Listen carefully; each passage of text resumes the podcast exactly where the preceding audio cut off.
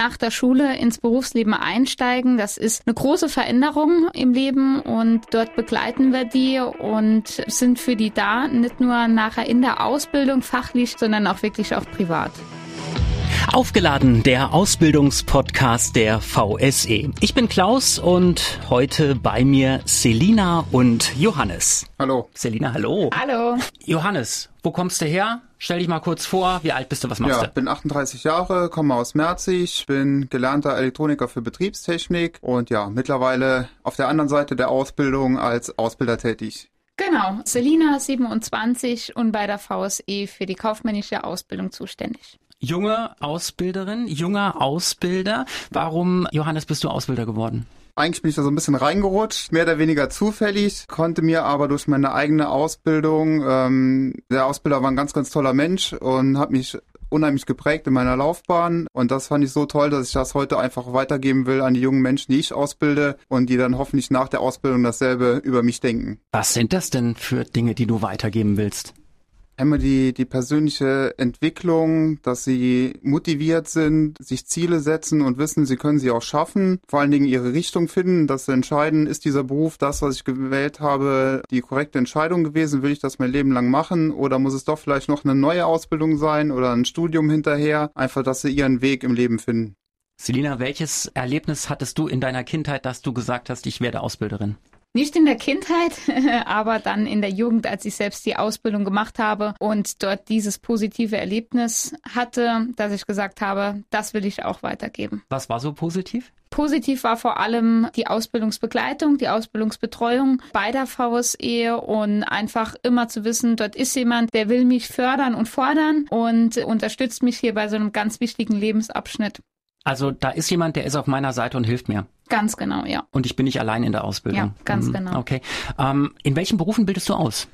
Also fachlich bin ich direkt der Ausbilder für unsere Elektroniker für Betriebstechnik und Mechatroniker und betreue noch organisatorisch unsere Anlagenmechaniker mit. Wie unterscheiden sich die drei Berufe?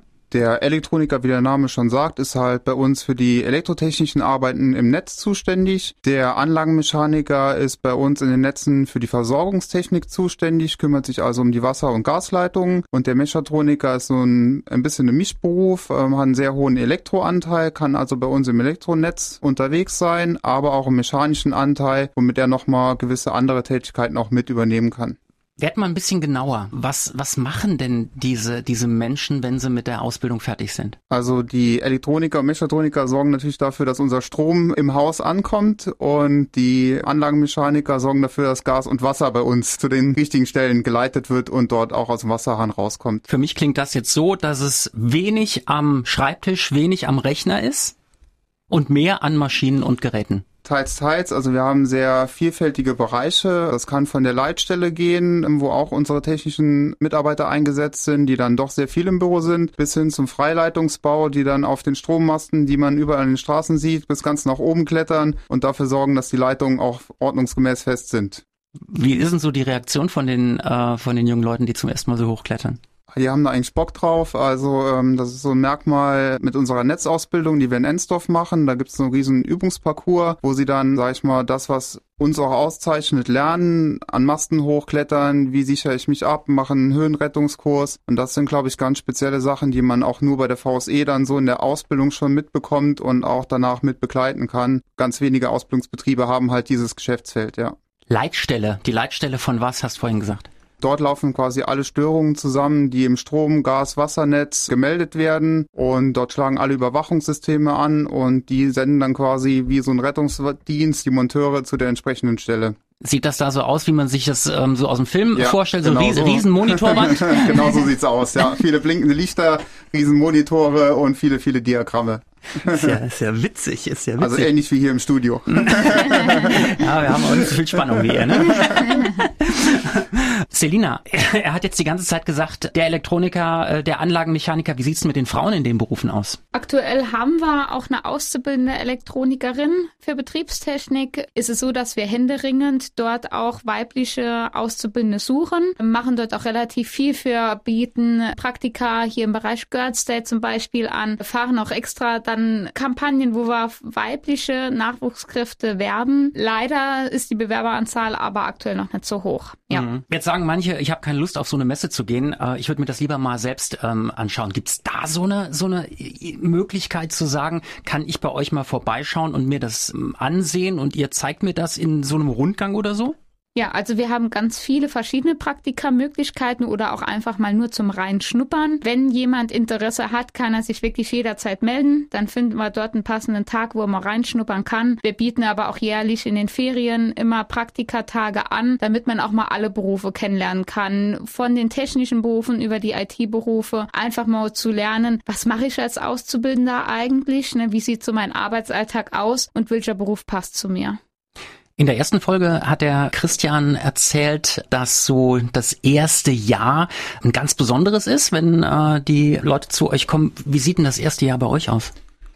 Das erste Jahr bei uns ist auch eine Grundausbildung in der, in der Ausbildungswerkstatt. Ist insofern hochinteressant, weil sich die jungen Menschen halt auch erstmal zusammenfinden, Freundschaften bilden, erste Klicken entstehen. Dann haben wir sehr engen Kontakt zu den IT-Kollegen, die im Stockwerk oben drüber sind. Also es gibt auch nicht diese klassische Trennung zwischen den beiden Ausbildungen, sondern eher eine Gemeinschaft, die auch zusammenwachsen soll. Und das wird, glaube ich, auch von den Ausbildern vorgelebt und das merkt man auch am Arbeitsklima. Deswegen ist halt im ersten Ausbildungsjahr, weil alles neu ist, super spannend und ja. Mhm.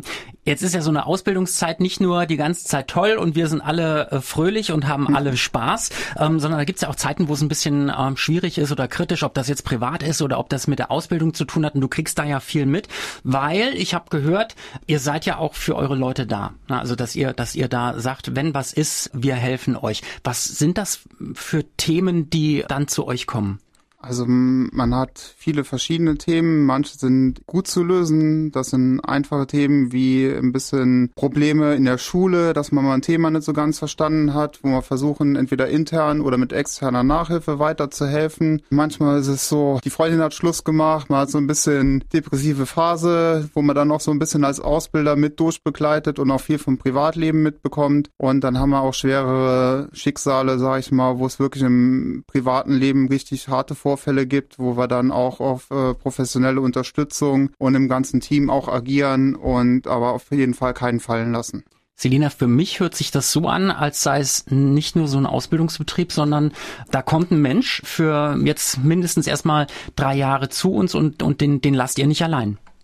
Genau, ja, wir begleiten ja die jungen Leute auf ja ihrem wichtigsten Lebensabschnitt nach der Schule ins Berufsleben einsteigen. Das ist eine große Veränderung im Leben und dort begleiten wir die und sind für die da, nicht nur nachher in der Ausbildung fachlich, sondern auch wirklich auch privat jeder hat ja so unterschiedliche Anforderungen. Was will ich mit der mit der Ausbildung machen? Der eine sagt, ja, mir reicht das so und so. Der andere sagt, ja, ich will da noch viel viel mehr. Für die Leute, die äh, sagen, ich will da so viel wie möglich mitnehmen an Wissen, an Ausbildung, zähl mal auf, was es da bei euch äh, alles gibt. Also wir haben die, die Möglichkeit, diverse Zusatzqualifikationen anzubieten. Für die Elektroniker zum Beispiel tiefer in die IT reinzuschnuppern, dort eventuell Kurse mitzunehmen, die sie interessieren. Genauso natürlich auch umgekehrt, die ITler auch gerne mal in den Elektrobereich. Das wird auch so gelebt. Und ansonsten versuchen wir auch immer ein bisschen auf die Bedürfnisse einzugehen. Wenn jemand mit einem Anliegen an uns herantritt, versuchen wir das auch irgendwie umzusetzen. Also ich könnte mir auch vorstellen, dass ein Elektroniker mal in den kaufmännischen Bereich reinschnuppert, wenn er das gerne möchte und dort tiefer in in Excel einsteigen möchte, weil er sich privat dafür interessiert, dann würden wir sowas schon ermöglichen. Johannes, du hast viel mit, mit Leuten zu tun während der Ausbildung. Gibt es sowas, wo du sagst, also das war so ein Fall,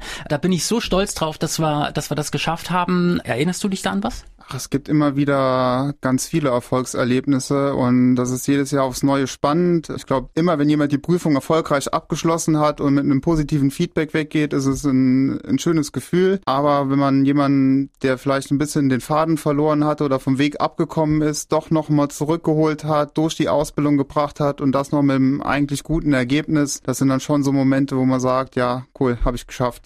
Drei Gründe, warum man bei dir eine Ausbildung machen sollte das Arbeitsklima passt, die Entwicklungsmöglichkeiten gut oder die Ausbildung gut abzuschließen ist auch gegeben und die VSE ist ein spannender Ausbildungsbetrieb mit allen Möglichkeiten. Das war aufgeladen, der Ausbildungspodcast der VSE und noch viel mehr Infos über die Ausbildungsberufe und Ausbildungsmöglichkeiten findet ihr auf vse.de. Danke fürs Zuhören und bis nächste Woche.